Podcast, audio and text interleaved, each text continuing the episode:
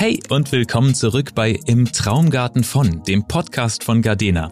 Ich bin Matze und in den vorigen Folgen haben wir bereits super viel Input zu den Themen Selbstversorgung, botanische Gärten und City Gardening bekommen. Und die heutige Folge ist so ein bisschen eine Allround-Folge, würde ich sagen, denn ich habe den Gartenexperten schlechthin zu Gast, Peter Rasch. Er ist Gärtner in fünfter Generation, besitzt natürlich eine eigene Gärtnerei in der Nähe von Schwerin. Außerdem hat er aber seine eigene Gartensendung im Fernsehen und er ist Gardenas Lieblings Lieblingsgärtner für das Format Alles im Grünen.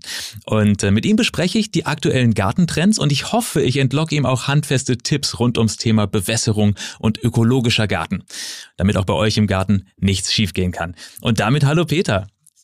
Ja, Hallöchen und einen wunderschönen guten Tag in die große Runde, hoffe ich. Schön, dass du da bist. Ähm, hast du noch was hinzuzufügen zu meiner Vorstellung? Ja, äh, ich bin ja ein legendärer 71er und äh, habe damit ja, äh, muss ich sagen, ja doch jetzt schon mittlerweile ziemlich viel Gartenerfahrung und freue mich natürlich über dieses Intro und habe ja, glaube ich, auch durch unsere Gartensendung und durch die Gartenbücher auch schon viele Leute glücklich gemacht und freue mich natürlich, dass ich heute hier reden darf. Was hat dich denn wirklich zum, sagen wir mal, Gärtner von Herzen gemacht? Ich meine, deine Familie macht das natürlich schon seit Generationen, aber du musst ja auch deinen eigenen Zugang dazu gefunden haben.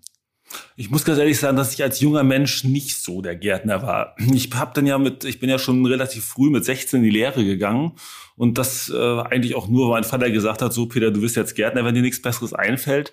Und äh, wie gesagt, der Funke ist da damals noch gar nicht so übergesprungen. Und erst mit den ganzen Jahren, und ich habe dann ja so drei, vier Jahre so Wanderjahre gemacht und bin durchs Land gezogen und war auch ein Jahr in Holland und zwei Jahre in Dresden und hier und da bin ich durchs Land getingelt und habe dann immer so viele Leute kennengelernt. Und die waren irgendwie dann alle so Feuer und Flamme und brannten für den Garten. Und dann, da habe ich immer so am Anfang gedacht, ja, klar, macht Spaß, aber puh.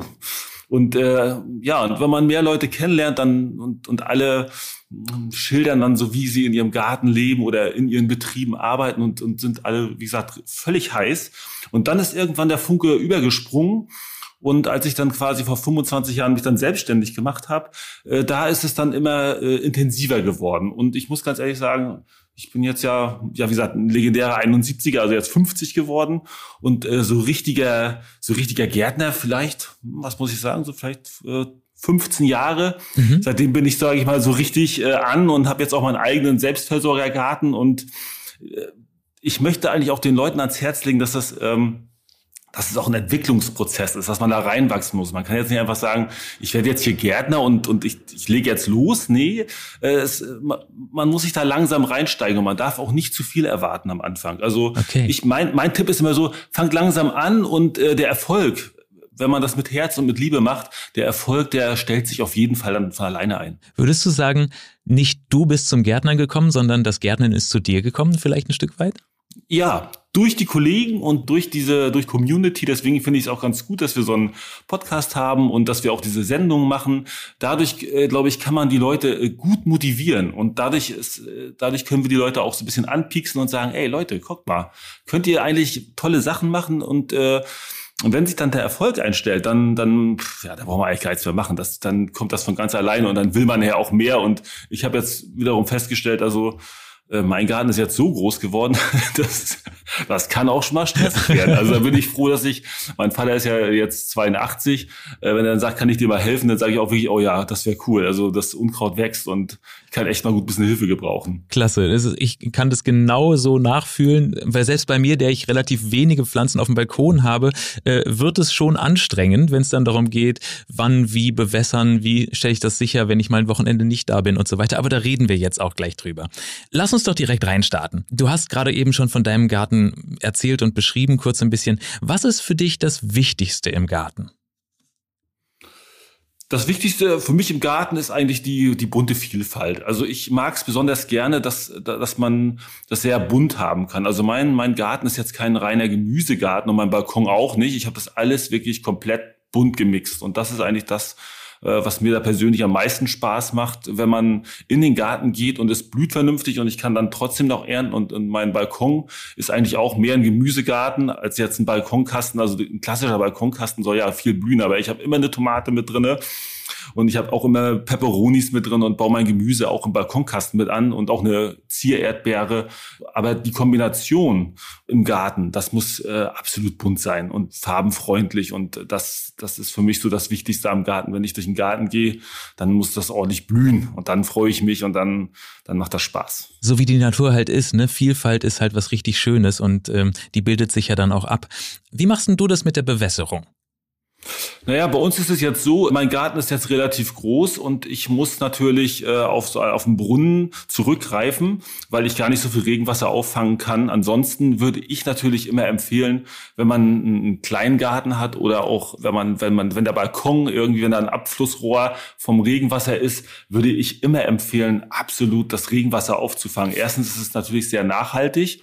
Und äh, zweitens ist das Regenwasser natürlich auch vom Kalk her, also ein sehr schönes, neutrales Wasser. Und von der, was natürlich noch zukommt, ist natürlich auch die Temperatur. So ein, so ein Regenwasser ist natürlich auch viel wärmer. Also man muss sich das so vorstellen, wenn ich das Wasser aus meinem Brunnen rauspumpe, dann ist das so, als wenn ich morgens kalt duschen gehe. Das hat ungefähr so Kühlschranktemperatur, acht bis zehn Grad. Und das ist natürlich für unsere Pflanzen nicht ganz so schön, sage ich mal. Also wenn ich mein Regenwasser irgendwie auffangen kann, dann, dann würde ich das machen. Und man muss ja sagen, die Entwicklung, also es gibt jetzt so schöne Tauchpumpen auch von Gardena zum Beispiel, also dass man jetzt sagt, diese Akkutauchpumpe, die ich bei uns habe, äh, wenn ich da so einen Regen fasse, dann muss ich auch nicht mit der Gießkanne rein. Das das pumpe ich mir da einfach mal alles so voll. Also mein Tipp wäre es immer Regenwasser auffangen. Wenn das natürlich nicht reicht, dann muss ich Wasser aus dem Brunnen nehmen. Mhm. Und dann ist es ganz wichtig, dass ich darauf achte, wann ich gieße und dass ich mit diesen Ressourcen wie Wasser zum Beispiel auch sehr sparsam umgehe. Also ich muss, muss schon gezielt arbeiten und ich darf auch nicht zu viel wässern. Also die Pflanzen dürfen nicht verweichlicht werden, sage ich immer. Also die müssen auch nach unten wurzeln. Aber wenn ich dann einmal gieße, dann muss ich auch vernünftig gießen, weil der Boden muss dann wirklich komplett durchgetränkt sein, dass die Wurzel auch den Anreiz kriegt, nach unten zu wachsen. Äh, du hast eben gerade gesagt, wenn das, wenn das Wasser aus dem Brunnen kommt, dann ist es mitunter zu kalt oder aus der Leitung oder sowas. Können sich Pflanzen erschrecken?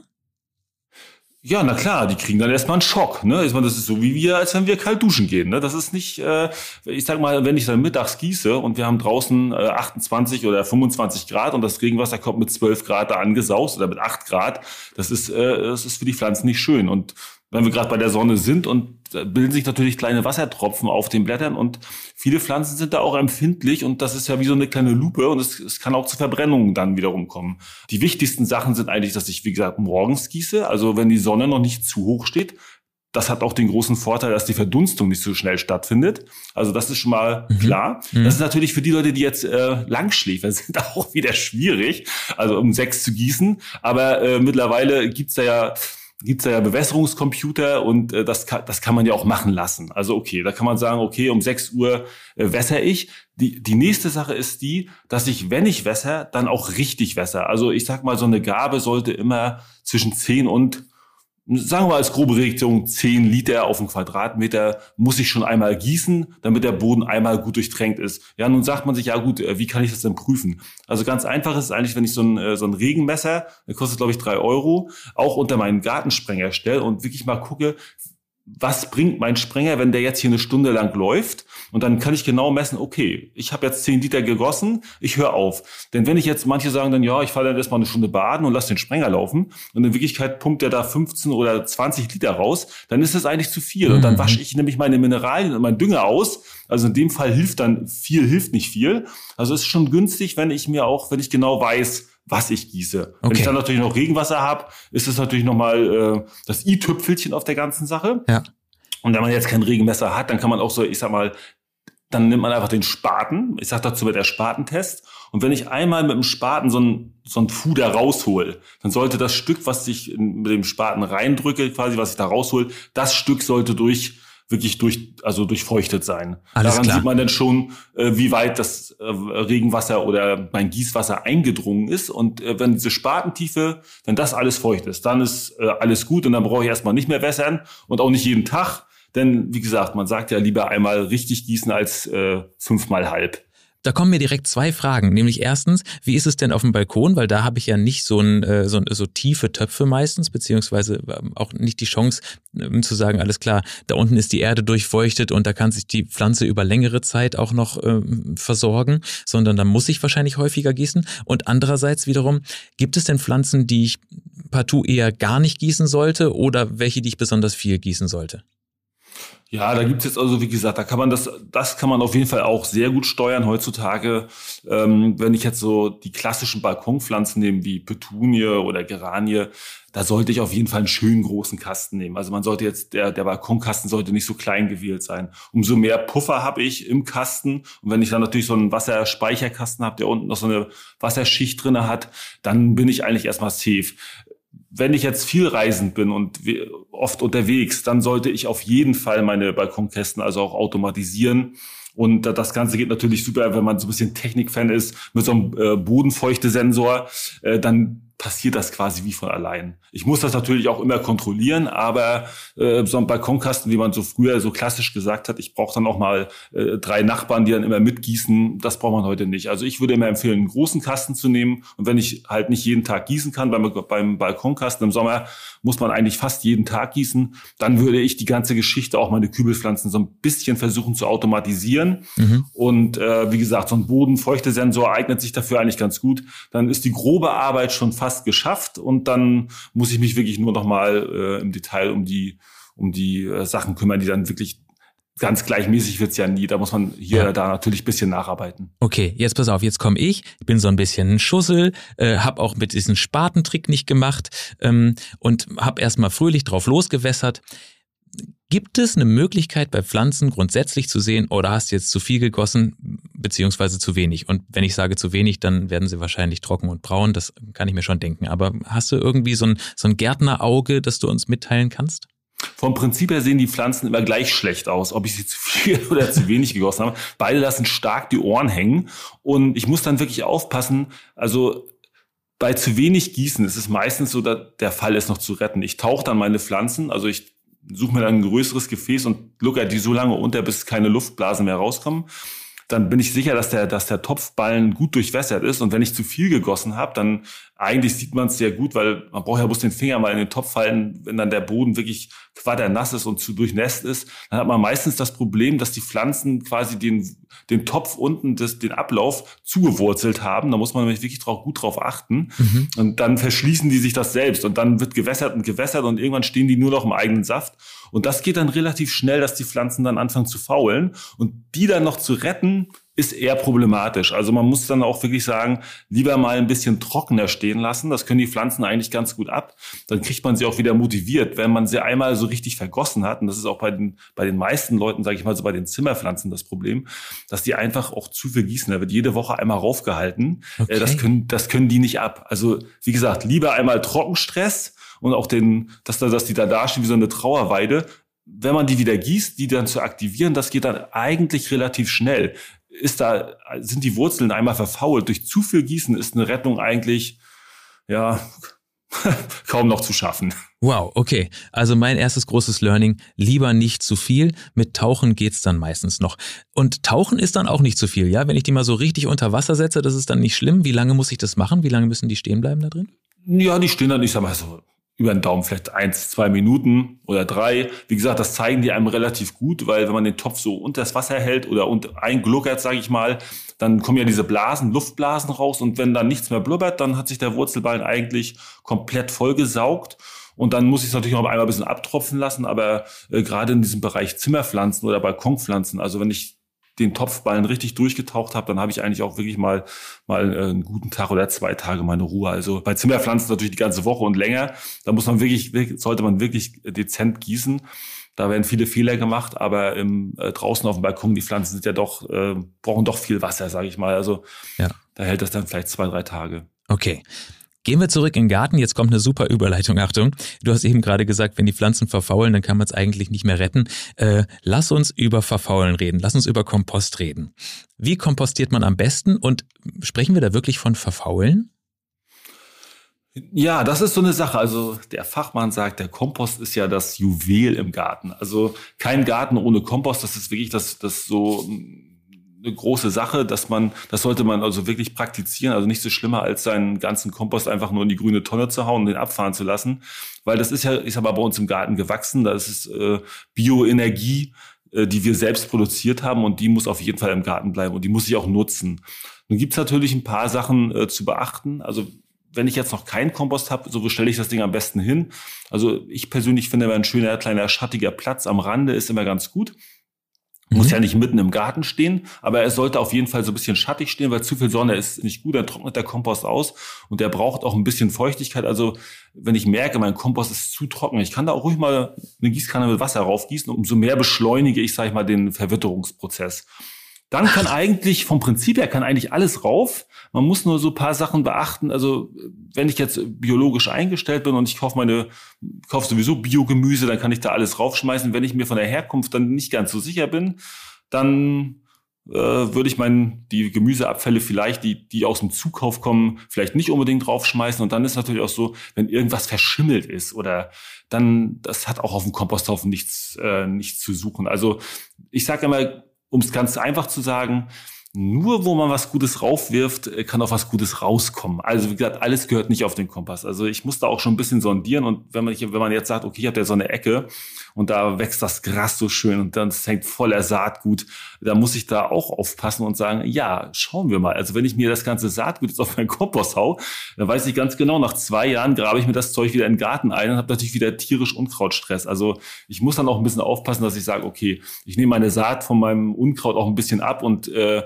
äh, das kann ich vielleicht auch in die Biotonne schmeißen, das, das gehört da nicht rauf. Oder wenn ich jetzt Krankheiten habe, wenn meine Erdbeeren nicht besonders gut aussehen oder meine Tomaten haben Braunfäule äh, und ich sondiere das so ein bisschen, also das hat auf dem Komposthaufen persönlich nichts nicht zu suchen, weil ich hole mir das ja dann ja am Ende alles wieder später rein. Also ein Komposthaufen muss gut gepflegt sein und äh, kann nicht alles ab. Also da muss man schon ein bisschen aufpassen und aber dafür kriegt man dann nachher natürlich ein super Substrat am Ende geschenkt und äh, ein Komposthaufen ist natürlich auch wichtig, weil irgendwo muss ich mit dem ganzen Zeug ja hin und am Ende kommt was Gutes bei raus, ne?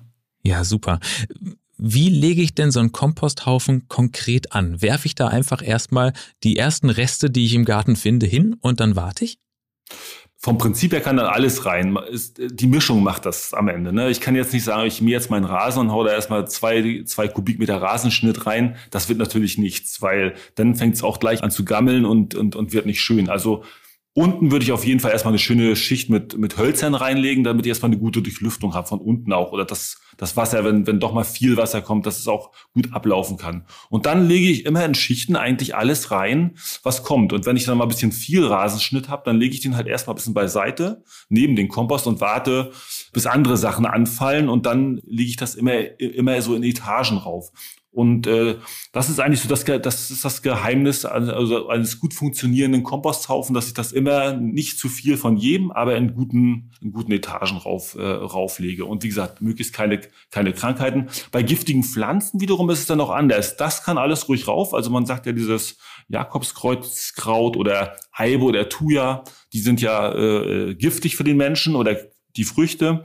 Das macht aber nichts. Äh, dadurch durch, durch den Verrottungsprozess wird das abgebaut. Also da kann ich äh, zum Beispiel mal äh, sehr entspannt sein. Kann auch meinen ganzen Heckenschnitt und alles, kann alles rauf. Aber ich würde es dann auch, wenn das zu groß ist, auch ruhig ein bisschen klein schneiden. Mhm. Also ein bisschen, bisschen vor, bisschen handgerecht, sage ich mal, machen. Und dann kommt die nächste Schicht drauf und dann kann auch ruhig Laub rauf. Und ach so, beim Laub muss ich natürlich auch darauf achten, äh, nicht zu viel und vor allen Dingen äh, bei Eiche und Kastanie, solche Sachen, die haben natürlich auch Gerbstoffe drinne. Und äh, dann kann der Kompost doch sehr sauer werden. Manche Kulturen, die mögen das natürlich, aber ja, wie gesagt, der gesunde und schöne bunte Mix, der macht's am Ende. Gibt's Indikatoren, wo ich sehen, hören, riechen kann, mein Kompost kippt um zum Beispiel oder wird gerade nicht gut oder wird gut?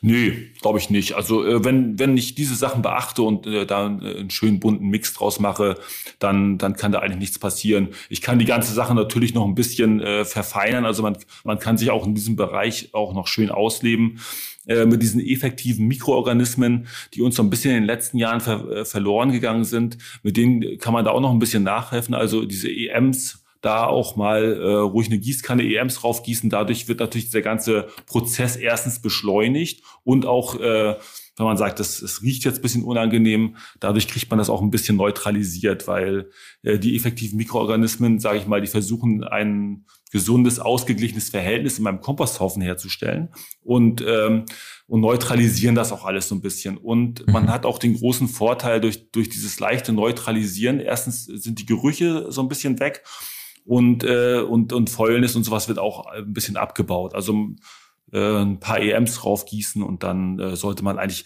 macht ein Komposthaufen eigentlich äh, nicht so viel Arbeit und müffelt auch nicht. Und wie gesagt, er ist eigentlich, eigentlich ist er das Juwel im Garten. Also man so, jeder Garten muss einfach einen Komposthaufen haben. Ach so, nee, einer reicht natürlich wiederum nicht. Wir brauchen natürlich zwei. Ach so, selbst. Weil natürlich. wenn einer voll ist, ähm, dann, dann braucht er ja, sage ich mal so, naja, also ein gutes Jahr, dann kann ich ihn schon einmal durchsieben. Und äh, in der Zeit brauche ich natürlich äh, eine zweite Ablagerungsstelle und dann braucht man auf jeden Fall einen zweiten. Also ich würde so empfehlen, die Größe hängt natürlich so ein bisschen auch vom Garten ab, aber äh, so ich habe jetzt zwei Stück, die sind ungefähr ein Kubikmeter, also Meter mal Meter mal Meter, alles so ein Meter. Das ist so eine gute Größe. Und ähm, ich habe mir die bei mir selbst gebaut und äh, ja, ich habe die auch so ein bisschen verziert. Ich will nicht sagen 100 Wasser, aber es, es muss jetzt auch nicht so, dass, dass man sagt, oh, das ist so ein Kompost, wie sieht das aus? Aber das man kann sich das auch ein bisschen hübsch machen. Ich habe dann so eine, oben auf die Ecken habe ich so ein paar so eine Glaskugeln äh, raufgeschraubt. So, das, das sieht aus wie so ein kleines buntes Türmchen. Also es sieht eigentlich ganz nett aus. Also das ist jetzt äh, nicht, dass man jetzt sagen muss, äh, Kompost. kann man sich auch hübsch machen. Ja, voll. Ich finde das eine richtig schöne Idee. Man muss ihn ja nicht verstecken, sondern man kann sich auch schön machen. Ach so, und dann, äh, was mir noch einfällt, ist ja so, wenn man jetzt Balkon und Terrasse hat, dann hat man ja auch dieses Problem, dass man immer nicht so richtig weiß, wohin nur mit meinen Abfällen. Dann habe ja. ich meine Balkonkästen ausgeputzt und habe ich da die ganzen Reste. Und ähm, da äh, gibt es so aus Japan, das nennt sich Bukashi. Da gibt's, äh, das ist quasi luftdicht abgeschlossener Mini-Kompost. Und da, da schmeiße ich das alles rein. Und das ist quasi luftdicht und das wird so ein bisschen, ich sag mal, fermentiert. Und dadurch, äh, dann läuft, und, da kommen dann auch EMs drauf. Und da läuft unten so ein kleiner Sicker, Sickersud, sagt man dazu, läuft unten raus und den kann ich dann gleich wieder direkt auf meine Balkonpflanzen gießen und habe einen kostenlosen Dünger. Also das geht also jetzt nicht nur im Garten mit dem Kompost, das kann ich auch super auf Balkon und Terrasse machen. Das funktioniert echt gut. Wow, kannst du noch mal sagen, wie das genau hieß? Das nennt sich Bukashi. Bukashi. Okay. Bukashi.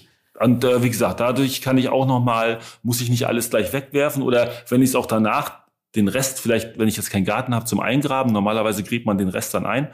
Und ähm, wenn ich das nicht habe, dann kann der Rest ja immer noch in den Biotonne. Hab auf jeden Fall nochmal einmal wirklich sehr nützliche Wertstoffe abgezogen und äh, brauchen wir auch keinen Dünger kaufen. Also wie gesagt, das geht und das riecht auch nicht. Also es riecht so ein bisschen wie bei, bei Sauerkraut, also wenn man was fermentiert, ne? also es, es müffelt auch nicht und mhm. man hat, man produziert seinen eigenen Dünger und das ist, finde ich persönlich, dieses nachhaltige, äh, gerade auch im kleinen Rahmen auf Balkon und Terrasse, äh, das sollte man auf jeden Fall, kann man machen. Es klappt super. Gibt es Bokashi-Sets oder muss ich mir das selber basteln? Kann man, äh, kann man selber basteln, aber es gibt auch so Sets, ich glaube, die liegen bei 50 Euro ungefähr. Mhm. Und da ist halt dieser Hahn gleich vernünftig dran und da ist auch dieses äh, Sieb äh, vernünftig gleich drin. Also ich habe jetzt im Netz gesehen, äh, also wer handwerklich begabt ist, der kann sich das auch selber bauen und dann gibt's diese Starter-Sets und dann kann man auch, da sind dann auch gleich die effektiven Mikroorganismen dabei, die, die braucht man auf jeden Fall, um das Ganze erstmal in die Gänge zu bringen. Und äh, ja, das ist wirklich eine schöne Sache für Leute, die, die halt auch nur einen Balkon haben und äh, auch nicht immer alles runterschleppen wollen. Nochmal ganz kurz äh, Stichwort EMs, bevor wir weitergehen.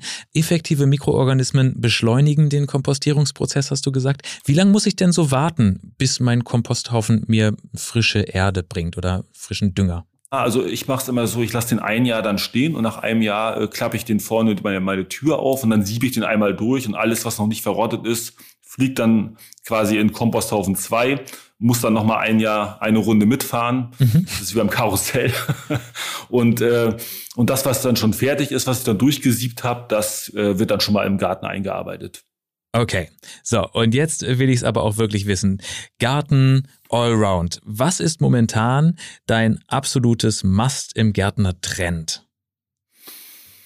also ich persönlich habe das nicht, weil ich äh, bin sehr breit aufgestellt. Also ich experimentiere natürlich auch gerne und äh, versuche auch mal was Neues, aber am Ende äh, lande ich dann doch immer wieder bei den Sachen, die einfach auch funktionieren. Und äh, das muss auch jeder für sich so ein bisschen, finde ich persönlich, selber rausfinden, weil wir haben ja alle unterschiedliche quasi Anbaumöglichkeiten und alles funktioniert ja auch nicht. Und, mhm. Und man möchte ja auch mal einen Erfolg haben. Und äh, ich habe ich hab besonders guten Erfolg zum Beispiel bei Erdbeeren und bei Kartoffeln. ich baue unwahrscheinlich gerne Erdbeeren und Kartoffeln an. Mein Vater sagt ja auch immer, du bist der, die dümmsten Bauern haben die größten Kartoffeln. Also bei mir trifft das, ich habe wirklich große Kartoffeln. Und, äh, äh, und das macht natürlich dann auch äh, Spaß. Und ich, ich persönlich so mit den Jahren habe jetzt so äh, eine Reihe Kulturen für mich rausgefunden, die bei mir funktionieren. Andere habe ich dann auch wirklich weggelassen. Also ich baue jetzt kein, ich baue kein Blumenkohl und kein Brokkoli mehr an und eine Möhre baue ich auch nicht mehr an, weil ich habe das jetzt jahrelang versucht, das wächst bei mir einfach nicht. Und dann, dann mache ich es auch nicht. Ich habe jetzt meinen persönlichen Anbauplan so äh, äh, aus, austariert und ich habe jetzt dieses Jahr mal versucht, auch so ein bisschen auf Melone und sowas zu gehen. Aber ich weiß nicht. Ähm, hm, Ich glaube nicht, dass ich was ernte. Okay, alles klar. Aber es ist ja schön zu hören. Du hattest auf jeden Fall ein ganz breites Grinsen auf dem Gesicht, als du von Erdbeeren und Kartoffeln gesprochen hast. Das bedeutet, würdest du vielleicht sagen, das, was einem am meisten Spaß macht oder was einem gute Laune bringt, das wird auch gut wachsen?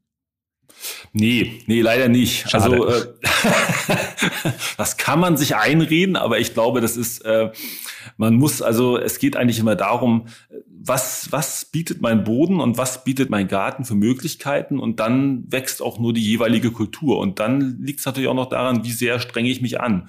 Also wenn ich jetzt Kohl anbaue dann und ich decke da kein Vlies oben rüber, dann dann wird das doch sehr löcherig oder ich, oder ich schütze meinen Kohl nicht vor oder meinen Salat nicht vor Schnecken, dann wird es auch eher schwierig. Und wenn ich zwischen meine Erdbeeren keinen Strom mache, also dann sind die Eltern halt sandig. Das ist so, das sind so, so Kleinigkeiten, wo man sagt, so ich, ich muss mich da auch schon ein bisschen drum kümmern. Sonst von, von ganz alleine wird's auf jeden Fall nix. Und dann, da muss man sehen, also wir haben jetzt hier einen sehr sandigen Boden und wenn ich jetzt, sage ich mal, nach Magdeburg fahre und die haben einen schweren Boden, da wachsen halt auch wieder andere Sachen. Also mhm. ich muss meine Kulturen und was ich im Garten anbaue, das muss schon ein bisschen eigentlich an meinen Standort angepasst sein. Wenn ich jetzt, sage ich mal, viele große Bäume um meinen Garten rum habe, dann muss ich irgendwas anbauen, was auch im, im Schatten auch gut wächst.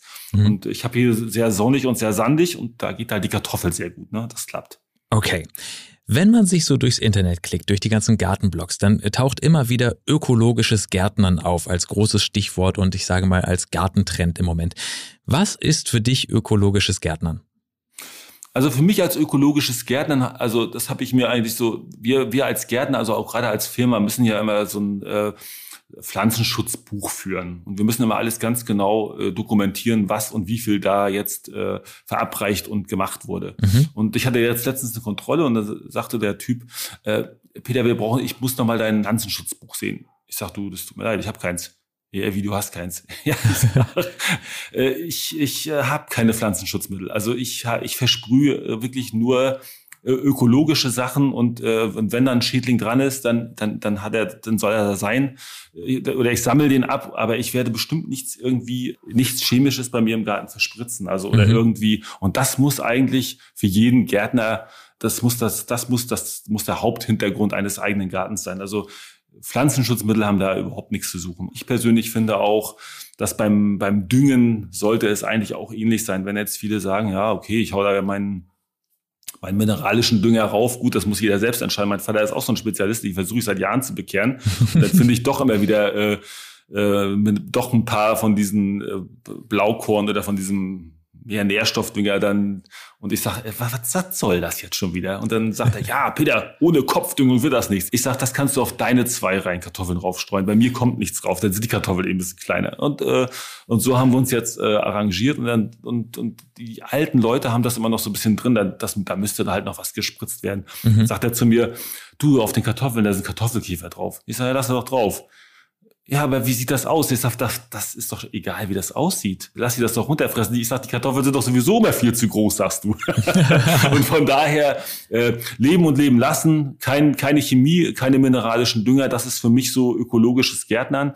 Und heutzutage sagt man ja auch, diese Permakultur, also möglichst wenig aus dem Garten raus, der Garten sollte quasi einen, einen Kreislauf bilden und äh, alles, was im Garten wächst, die Energie sollte auch im Garten bleiben. Und das muss eigentlich so ein bisschen äh, der Hintergrund jedes Gärtners sein. Also das ist so, das sehe ich so als ökologisch Gärtner an. Man kann das auch noch mehr ausleben, aber ich finde, das sind so die, wo ich sagen würde, das sind so die wichtigsten Sachen. Die drei Sachen, das, nicht zu viel aus dem Garten bringen, auf Chemie verzichten und, und beim Dünger sollte man auch möglichst versuchen, organische Dünger zu nehmen. Finde ich auch einen sympathischen Ansatz. Auch den Gedanken, Kartoffelkäfer wollen ja auch leben oder mal so eine Schnecke. Ne, die gehören ja auch mit zur Natur. Ja, und wenn sie halt zu früh auftauchen, das kann natürlich auch sein, äh, dass ich recht früh schon die Kartoffelkiefer habe, dann mhm. muss ich einfach sagen, okay, dann wie früher, dann sammle ich sie halt ab. Mein Gott. Okay, äh, wie viel Zeit verbringst du mit sowas, also Schnecken oder Kartoffelkäfer absammeln? Ja, das Beinproblem ist so ein bisschen, ich habe auch viele andere Sachen und ich bin ganz froh, also unser Unternehmen, wir sind hier sieben Mitarbeiter und manchmal, wenn ich, wenn es uns dann wirklich über den Kopf zusammenwächst und man möchte ja auch mal eine Runde Fahrrad fahren, dann ja, da muss der Lehrling halt auch mal mit ran oder ich rufe meinen Vater an und er muss mir ein bisschen helfen. Also wie gesagt, aber wir haben halt auch einen großen Garten. Also der ja. ist echt riesig und da braucht man schon ein bisschen Hilfe. Ansonsten nur im Garten sitzen, äh, weil Garten soll ja auch Spaß bringen und es, es soll nicht, also das ist auch so eine, so eine Gartenregel, sage ich mal, man, wenn man Stress im Garten hat, dann, dann macht man auf jeden Fall irgendwas verkehrt. Also Stress im Garten, das sollte nicht sein. Es sollte eigentlich eine Erholung sein, es soll schön sein, ich soll mich da wohlfühlen. Und da muss man einfach mal gönnen lassen, einfach mal, hey komm, ich bleib sitzen, egal, lass Unkraut wachsen. Das ist sympathisch.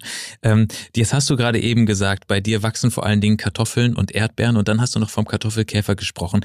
Da gehen bei mir natürlich gleich alle Alarmglocken an, weil eine der ersten Gartenregeln, die ich gehört habe, ist Kartoffeln und Erdbeeren nicht zusammen, weil dieser Kartoffelkäfer die Erdbeeren kaputt frisst. Nö, das, ähm, das sehe ich jetzt nicht ganz so dramatisch. Also man sollte die Sachen äh, ähm, sicherlich so ein bisschen äh, getrennt halten, weil äh, vom Prinzip her geht es mir um die Braunfäule, weil die, wenn die Kartoffeln fangen relativ früh an Braunfäule zu kriegen und dann schwirrt der schwirrt die Braunfäule direkt auf die auf meine äh, Tomaten mit mit rüber. Und das ist so die beiden Sachen sollte man nicht zu dicht pflanzen. Und man muss äh, immer darauf achten, dass man die Kulturen regelmäßig auch an einen anderen Standort pflanzt. Deswegen ein Gartenbuch empfiehlt sich, dass man immer weiß, meine Kartoffeln standen letztes Jahr da und meine Erdbeeren kommen in zwei Jahren oder in drei Jahren, je nachdem, wie oft ich die umpflanzen möchte, hierhin. Und das ist so, wenn ich darauf achte, dass man da dieses Rotationsprinzip hat, dann hat man, also ich muss sagen, ich habe gar nicht so viel Stress mit mit, mit, mit, mit Schädlingen und mit Krankheiten. Das liegt aber vielleicht auch daran, weil der Garten relativ bunt ist. Also bei mir wächst auch wirklich viel Tagetes, Ringelblume und Dahlien und Sonnenblumen und alles ist bunt gemischt und ich glaube, weil das halt nicht diese Monokultur ist, die man so, ich habe jetzt nicht so einen riesengroßen äh, Schlag von einer, von einer Kultur und dadurch, dass ich das alles so sehr bunt gestalte, äh, mhm. leben die Pflanzen, glaube ich, in einer Symbiose und äh, da schützt die eine vor der anderen und äh, wenn man jetzt immer so sagt, ja, die eine können gut mit der anderen, ach, ich persönlich habe da jetzt, ich passe zwar mal auf, dass, dass ich diesen Standortwechsel habe, aber eigentlich ich meine, so groß sind unsere Gärten nicht. Ähm, wir können jetzt sowieso nicht sagen, ich pflanze die Kartoffeln dahin an die ans ganz andere Ecke. Und ja, das sind am Ende ja auch nur, weiß ich, 10, 20 Meter weiter. Also das ist, ähm, wenn man es bunt macht, würde ich sagen, dann ist auch egal, was daneben steht. Und der Erfolg gibt dir ja offensichtlich recht. Jetzt hast du eben schon das Thema Permakultur angesprochen. Da würde ich gerne noch mal ein bisschen genauer drauf eingehen. Was bedeutet Permakultur genau und wie funktioniert's? Permakultur ist eigentlich so eine Sache, dass man, dass man, also wenn man jetzt sagt, wenn man jetzt immer so sieht, also ich habe das bei uns hier im Ort ziemlich stark, dass da werden vom, von der Gemeinde so Container hingestellt und dann bringt jeder seinen ganzen Abfall, alles was aus dem Garten kommt, der ganze Rückschnitt, das wird da alles abgelagert. Und ich muss mich wirklich wundern oder ich, ich wundere mich seit Jahren, was diese Container, die stehen kaum einen Tag, dann sind die Dinger rammelvoll. Und das kann eigentlich ähm, das ist, hat nichts mit gesunden Gärtnern zu tun. Also diese mhm. Energie, die da in meinem Garten produziert wurde, das alles da rauszuschaffen, ähm, da muss es andere Möglichkeiten geben. Und äh, natürlich kann ich meinen Rückschnitt nicht alles kompostieren, aber ich kann auch mein Laub super als Mulch nehmen und ich kann meinen Rasenschnitt auch als Mulch nehmen und ich kann auch aus meinem Rückschnitt äh, so eine kleinen Benjes-Hecken bauen. Das heißt, ich ich ramme so ein paar Pfähle rein und stapel da äh, meinen mein Rückschnitt rein. Das verrottet so schnell, und ich muss das nicht aus dem Garten rausbringen. Und ich muss versuchen, wie gesagt, diesen Kreislauf des Nehmen und des Gebens immer wieder herzustellen. Und äh, das ist eigentlich so dieser Hauptgrund der Permakultur. Das klingt so gut, ne? dass der Garten sich quasi selbst versorgt und man nur ein bisschen mitwirkt. Genau, das ist so der, das ist so der Hintergrund, genau. Okay, dann kommen wir jetzt zu meinem ganz persönlichen Highlight. Was sind deine drei Geheimgartentipps, die jeder angehende Gärtner wissen sollte? Also das sind so ganz klassische Sachen, sage ich mal. Es sind jetzt keine keine keine aufregenden großen Garten Gartentipps, aber das sind so Sachen, die ich äh, zum Beispiel von den Generationen vor mir so mitgekriegt habe und äh, im Frühjahr gerade, wenn die Sonne recht hoch scheint und äh, oder die Sonne langsam hochkommt und die Leute wollen jetzt in den Garten und dann bückt man sich und dann merkt man so, äh, das zieht hinten noch recht kalt rein. Dann mhm. ist die so meine erste Regel sagte, also wenn es beim Bücken hinten noch ins Hemd, wenn es da noch kalt reinzieht, dann sollte man äh, schnell wieder aufstehen, sich einen Tee kochen und äh, sich hinsetzen und noch ein bisschen die Beine ruhig halten. Also wie gesagt, wenn es hinten noch kalt reinzieht, hat man im Garten nichts verloren. Das ist so eine erste Regel. Dann kann man an der Fensterbank schon mal seine Tomaten aussehen und sich auf seinen Garten vorbereiten, nochmal ins Gartenbuch gucken und einen schönen Tee trinken. Aber dann sollte man nicht in den Garten gehen. Erst wenn wenn es ein bisschen wärmer ist, die Leute sind dann am Anfang immer so sehr aufgeregt und wollen dann immer schon richtig loslegen gleich am Anfang. Aber am Ende, mein Vater ist ja, wie gesagt, da ist mal ein gutes Beispiel mit seinen Kartoffeln. Er keimt die dann vor und dann äh, dann hat er die schon gepflanzt, und dann werden die angehäufelt und nochmal zugedeckt. Und ich bin dann mit meiner Reihe ein bisschen später dran. Und am Ende muss man wirklich sagen, also wenn er eine Woche eher ist, dann hat er wirklich viel geschafft. Also die Natur lässt sich nicht überlisten. Also man kann natürlich versuchen, aus Spaß an der Freude das so ein bisschen zu ver verfrühen und so, aber am Ende äh, die Natur, wenn ich nicht die passende Bodentemperatur habe und die brauche, da brauche ich halt zehn Grad, das, äh, da kann ich meinen Rasen ruhig aussehen. Die, die Saat, die wird nicht auflaufen. Also wie gesagt, ich muss mich an, die, an der Natur ruhig festhalten und wie gesagt, und wenn es im Frühjahr noch kalt hinten reinzieht, dann, dann muss ich erstmal ruhig machen. Okay, das war so der erste Tipp, so wo man sagt, so das ist so, ähm, daran halte ich mich so ein bisschen. Also erst wenn es ein bisschen wärmer ist, dann geht's los. So als zweiten Tipp würde ich so gerade für uns Ökogärtner würde ich sagen, also ich sage immer, man muss auch gönnen können. Das ist so eine Gartenregel, äh, wo ich auch sage, man muss seine Ecken auch ruhig mal Ecke Ecke lassen und dann auch da den großen Haufen liegen lassen für unseren für unsere ganzen Tiere und man, man muss auch mal nicht unbedingt jeden Apfel, der da liegt, aufheben. Dann freuen sich nämlich auch die Wespen und dieser dieser Tod Totholzhaufen ist ganz wichtig und Wildwuchs und also der Garten sollte nicht so aufgeräumt sein. Heutzutage, das ist alles so, ja, das ist alles, sieht alles, ja, ich, ich will nicht sagen, es sieht deutsch aus, aber es ist alles so sehr gepflegt und die Kante ist abgestochen. Man muss auch an alle anderen denken. Und vor allen Dingen muss ich jetzt gerade, das ist ja auch das Thema für uns alle, so diese Insekten, diese Bestäubung. Mhm. Ich muss zusehen, dass ich ähm, richtig eine bunte Vielfalt in meinem Garten habe. Und ich kann auch ruhig mal einen Hummelkasten aufstellen. Und ich, wenn ich einen alten kaputten Topf habe, dann baue ich mir den als, als Igelhotel um. Und ich, ich brauche die ganzen Leute. Und das, und der Maulwurf ist natürlich sowieso mein, mein liebstes Tier. Und wenn dann immer viele so sagen, der Maulwurf, der Maulwurf, der ist ja so schlimm. Äh, der Maulwurf, der ist ja sowieso, äh, das ist ja, das ist ja kein Vegetarier, ne? Der frisst ja am liebsten Fleisch und äh, okay. von daher und ja und der, der frisst unsere ganzen Engerlinge weg und äh, und der, der frisst auch Schnecken und der ist so richtig, der, der und Schneckenlarven und der ist so ein richtiger, äh, ja, also wenn jetzt viele sagen, ja, der Maulwurf, der frisst uns unten die ganzen Wurzeln ab. Nee, nee, nee, macht er nicht. Der wühlt uns höchstens, der buddelt uns schön den Garten um. Und wenn ich einen Maulwurf habe, das zeugt davon, dass ich auch wirklich eine gute Bodenqualität habe. Also eigentlich, wenn man einen Maulwurf hatte, hat, dann soll man eigentlich ganz froh sein. Ich kann die Leute auch verstehen, wenn sie sagen, ja, das ist ich habe jetzt hier 50 Haufen auf meinem schönen Rasen. das kann ich schon verstehen, dass das nicht ganz so toll ist, aber ich freue mich, wenn ich einen habe. Also wie gesagt, man muss auch gönnen können. Ne? Das ist also ganz wichtig, dass ich auch nicht meinen Garten nicht so sehr aufräume und sondern auch äh, für alle für alle so ein, ein bisschen Platz lasse. Schön. Wie, wie nennt man das? Ähm, äh, ähm, leben und leben lassen. Genau. Und als, als dritte Variante, was bei den Gartenfragen, wo viele Fragen auftauchen, was bei diesem Rückschnitt. Die Leute wissen immer nicht so richtig, was sie abschneiden und umschneiden und ja, und da sind sie doch alle sehr unsicher. Oh ja. Und da, und da sage ich immer, wenn man sich nicht sicher ist, ne, also dann abschneiden. Also Ach echt? ja, na, logisch, immer runter damit, weil ein, ein richtig, also ein gesunder Rückschnitt äh, also es gibt kaum Pflanzen, sage ich mal, die das nicht, die das einem das nicht äh, verzeihen. Also ein schöner Rückschnitt ist immer wichtig, um die Vitalität der Pflanzen herzustellen und um sie auch wieder anzuregen, äh, neues frisches Grün zu bringen. Also vom Prinzip her kann ich da nicht so viel verkehrt machen. Und äh, es gibt natürlich auch äh, Kulturen, äh, die ihre Blütenanlage dann in dem Jahr dann äh, fürs nächste Jahr schon angelegt haben, gut, da kann ich es dann halt mal haben, dass die dann in einem Jahr mal nicht blühen. Aber dafür habe ich wirklich eine schöne neue, frische, aufge, äh, äh, schöne, frische, durchgetriebene, buschige Pflanze. Und ähm, das ist sehr viel positiver, als äh, das alles wild wachsen zu lassen. Also wie gesagt, also als Regel, als große Regel, wenn man sich nicht sicher ist, immer abschneiden. Wow, alles klar. Das ist so viel Input, dass ich damit jetzt erstmal, also ich glaube, ich höre mir den Podcast selber noch dreimal an, einfach um mir wirklich alles zu merken. Aber ich versuche es äh, mal zusammenzufassen. Lieber Peter, du sagst, Grundsätzlich, bunt ist toll. Zum Gießen gerne Regenwasser, weil Pflanzen sich auch erschrecken können. Kompost ist der Juwel des Gartens und darf gerne geehrt und auch zwischendurch mal gegossen werden.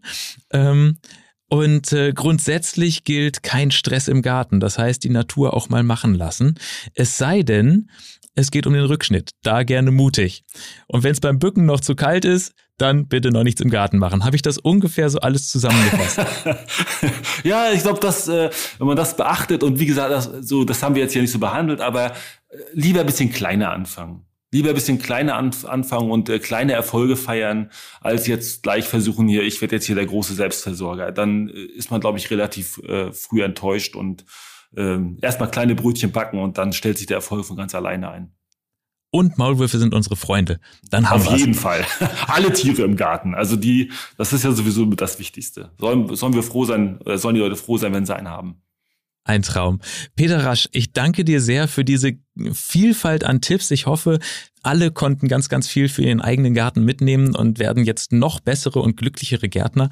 Und ähm, ja, dich sehen wir natürlich wieder mit Gardena bei Gardena. Und äh, bis dahin sage ich Dankeschön und alles Gute dir. Ja, ich freue mich und ich wünsche auch allen, äh, die jetzt zugehört haben oder die jetzt rausstimmen in den Garten und auch gleich loslegen, äh, weiterhin äh, viel Spaß im Garten. Wunderbar. Und ich sage noch dazu, wenn ihr diesen Podcast gerade gehört habt, würden wir uns freuen, wenn ihr eine Bewertung da lasst. Am besten natürlich eine positive. Und äh, wenn ihr möchtet, könnt ihr den Podcast abonnieren. Überall, wo es Podcasts gibt. Dann verpasst ihr auch die nächste Folge nicht. Und genau da hören wir uns dann. Bei Gardena und dem wundervollen Podcast im Traumgarten von. Danke fürs Zuhören.